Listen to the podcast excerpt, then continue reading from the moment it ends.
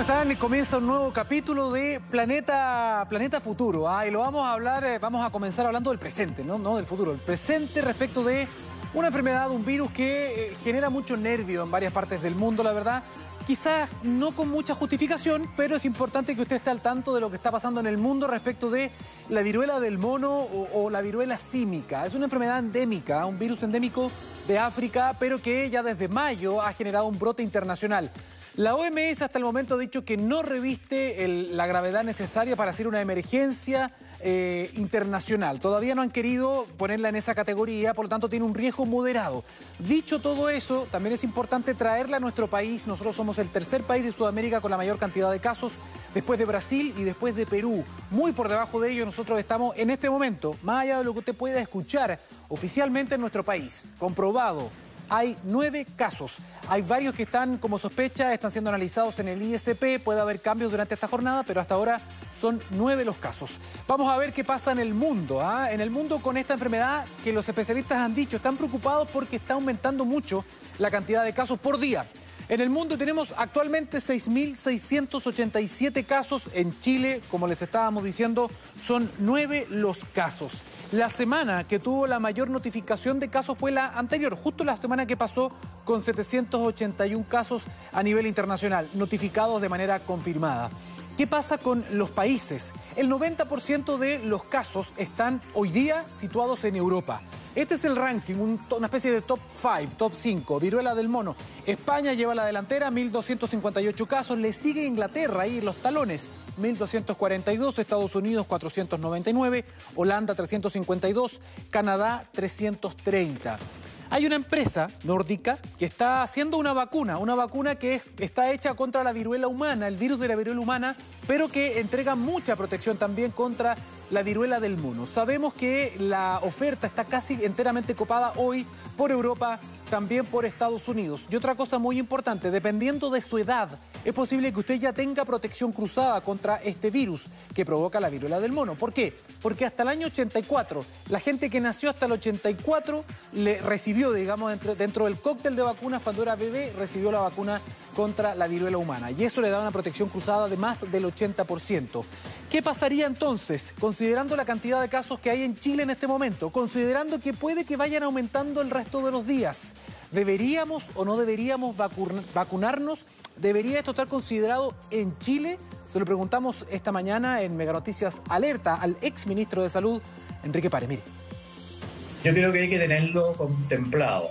Y ahí también nosotros estamos muy preocupados porque nos damos cuenta de que no se está eh, negociando eh, forma preventiva eh, nuevas vacunas. No solamente el caso de la viruela símica, que me gusta llamarle no del mono, para, eh, sino que también en las eh, vacunas contra el coronavirus. ¿no? Ya, ahora sí, ahora sí que vamos a hablar de planeta futuro o de Vía Láctea futura. ¿Por qué? Porque un nuevo estudio de la Universidad de California nos ha dicho algo que probablemente muchos saben, que nuestra Vía Láctea, nuestro sistema solar o parte de él al menos, tiene los días contados. ¿Cómo?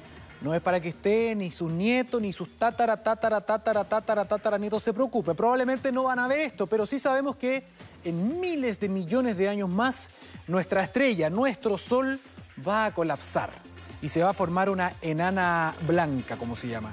¿no? Eh, pero antes que esto suceda, es muy probable que se coma a varios planetas, entre ellos Marte, entre ellos la Tierra. Podrían vaporizarse, ¿no? Gracias a la expansión que va a tener este Sol, que se va a convertir en una gigante primero antes de ir achicándose con el tiempo. ¿Por qué estamos comentando eso? Porque esto ya se ha estudiado, esto ya deja de ser una predicción. Porque una estrella muy cercana a la nuestra, unos 380 años luz, cercano en términos espaciales, es muy muy lejos. Se estudió justamente con observaciones que se ha visto cómo al momento de colapsar esta estrella se comió a un montón de eh, planetas que tenía en su sistema planetario, planetas que estaban girando en torno a ella misma. ¿no? Esto se conoce como canibalismo estelar o canibalismo galáctico. Las estrellas tienen dos posibilidades, o se convierten en enanas blancas o se convierten en agujeros negros, y depende de la masa que tengan las estrellas. Bueno, esta estrella que se convirtió en una verdadera caníbal y que se comió a los planetas que estaban a su alrededor antes de morir, es muy parecido al nuestro en términos de masa. Por lo tanto, sabemos que en el caso de la Tierra este también va a ser nuestro destino. Por lo tanto, hay una cuenta regresiva y ojalá que encontremos la manera, la tecnología de poder movernos y ser justamente una especie interplanetaria que es parte de los planes que se tienen hoy día. Ahora, la pregunta del millón, ¿cuándo va a pasar esto? ¿Tenemos que estar preocupados? Mire. Entonces, en unos 5.000 millones de años aproximadamente, hay gente que estima que está más cercano a los 4.500 millones de años, va a suceder que nuestra estrella eh, va a dejar de agotar su combustible, que es fusionar elementos livianos y eh, emitir luz. Y cuando llegue ese momento va a ganar la, la, presión que tiene la estrella y se va a generar entonces una nebulosa planetaria. Y para ese entonces el tamaño de la estrella va a ser tan grande que incluso va a llegar más o menos a la órbita de la Tierra. Entonces nos va a absorber junto con los planetas más cercanos. Bueno, aquí me estaban soplando. Si usted tenía un carrete el fin de semana, tranquilo, tranquilo. Falta mucho tiempo todavía para todo el que le pueda caber el poncho. Miren, vamos a avanzar con un tema muy importante ¿eh? y muy interesante además porque son diseños futuristas los que hoy día se están tomando el bosque. ¿Usted ha escuchado alguna vez lo de tener una, casa en un árbol o una cabaña en un árbol? Bueno, a muchos niños, sobre todo en las películas gringas, se ve este tipo de cuestiones. Bien, en Finlandia ya existe, existe un prototipo de una empresa que se dedica a hacer automóviles, que tal como en su momento lo hizo Bentley, tal como lo hizo Aston Martin, también ellos quisieron sumarse a esta tendencia, meterse al mundo de la arquitectura y ojalá con nuevos materiales. Hablamos de Polestar, una empresa que participó en un concurso de arquitectura y diseñó o Coge se escribe, ¿no? Que es esta verdadera habitación o cabaña que parece una nave espacial que estuviese encaramada en, en un árbol. Esto se hizo en un abeto que está a más de 6 metros de altura. Y usted está viendo acá justamente el proceso de construcción, también con madera, con vidrio y con metal.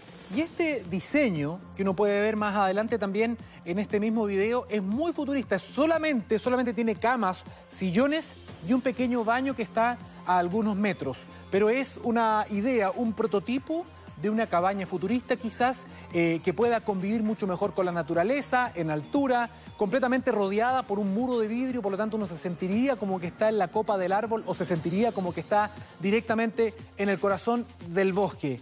Esta es la imagen entonces de Paul Starr, que está participando en esta Bienal de Arquitectura. Este es su diseño, su prototipo bastante futurista, pero ojo, no es el único y es muy probable que en el mediano plazo veamos también en nuestro país diseños o propuestas como estas que conversen mejor con el entorno, que conversen mejor también con la naturaleza. Con esta imagen entonces de Kouya, vamos a llegar al final de Planeta Futuro. Hacemos un pequeño alto, pero ya estamos de vuelta. No se vayan. Thank you.